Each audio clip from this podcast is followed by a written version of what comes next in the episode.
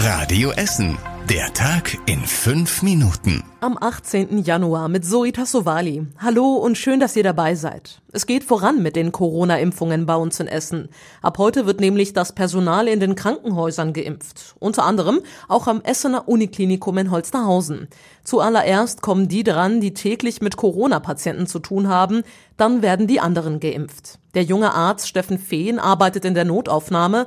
Deshalb hatte er heute einen der ersten Termine. Das ist natürlich ein Baustein, den wir alle liefern müssen zum Schutz von uns selbst und auch zum Schutz der Allgemeinheit der Gesellschaft. Und da habe ich eigentlich nicht lange überlegt. Das war für mich klar, dass ich mich definitiv impfen lassen werde und freue mich, dass es jetzt auch insgesamt für die Pflegekräfte, Ärzte und das ganze Personal in den Kliniken losgeht. Von den 8000 Beschäftigten des Klinikums wollen sich über 80 Prozent impfen lassen. Generell ist aber die Impfbereitschaft in allen Essener Kliniken sehr, sehr hoch. Bis alle durchgeimpft sind, werde es aber einige Monate dauern, heißt es vom Uniklinikum in Holsterhausen. Wäre genug Impfstoff da, dann könnten in einem Monat alle durch sein. Und wir bleiben beim Thema Impfen. Menschen über 80 bei uns in Essen kriegen diese Woche nämlich Post zur Corona-Impfung. Wer nicht in einem Altenheim wohnt, kann dann am Telefon einen Termin ausmachen. Dann geht's ab übernächster Woche ins Impfzentrum in Rüttenscheid. Die Initiative Ruhrgebietskonferenz Pflege sieht darin aber ein großes Problem. Viele über 80-Jährige kommen nicht so leicht von zu Hause weg, heißt es.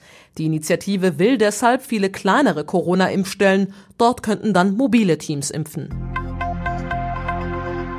Und durch den Corona-Impfstoff gibt es zwar Licht am Ende des Pandemietunnels, trotzdem sind wir aktuell noch in einem Lockdown. Es gelten strenge Regeln, doch die sind einigen wohl egal. Ohne Maske und ohne Abstand haben am Wochenende nämlich 23 Menschen eine illegale Corona-Party am Baldeneysee gefeiert. Anwohner hatten sich über zu laute Musik und Stimmen beschwert. Bei einem ersten Einsatz konnte die Polizei dort nichts finden. Wenig später rückte sie aber nochmal aus und fand die Feierwütigen in einem geschlossenen Restaurant. An die Fenster hatten sie ein rotes Tuch gehängt, damit man nichts sieht. Überraschend, keiner der Partygäste kommt aus Essen.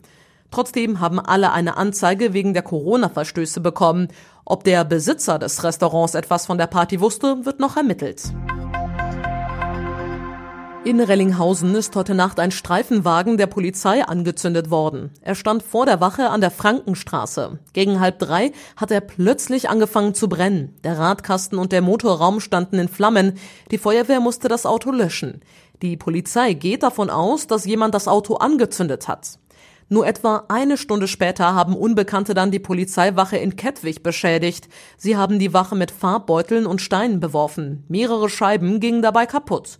Konkrete Hinweise auf den oder die Täter gibt es noch nicht.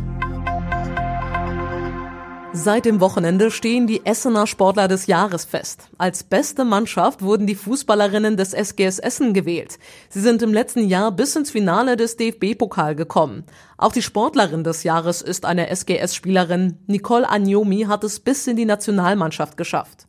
Bei den Männern liegt Jakob Schneider vom Ruderclub am Baldeneysee vorne. Die Sportler des Jahres wurden von einer Jury und von Fans im Internet gewählt. Und das war überregional wichtig. Der Kreml-Kritiker Nawalny ist nach seiner Rückkehr nach Russland im Eilverfahren zu 30 Tagen Haft verurteilt worden.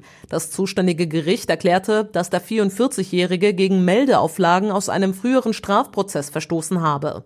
Mehrere EU-Staaten, darunter Deutschland, fordern die sofortige Freilassung Nawalnys. Der Kreml-Kritiker ist gestern von Berlin nach Moskau zurückgekehrt. In der Berliner Charité wurde er wegen eines Giftanschlags behandelt, der im August in Russland auf ihn verübt wurde.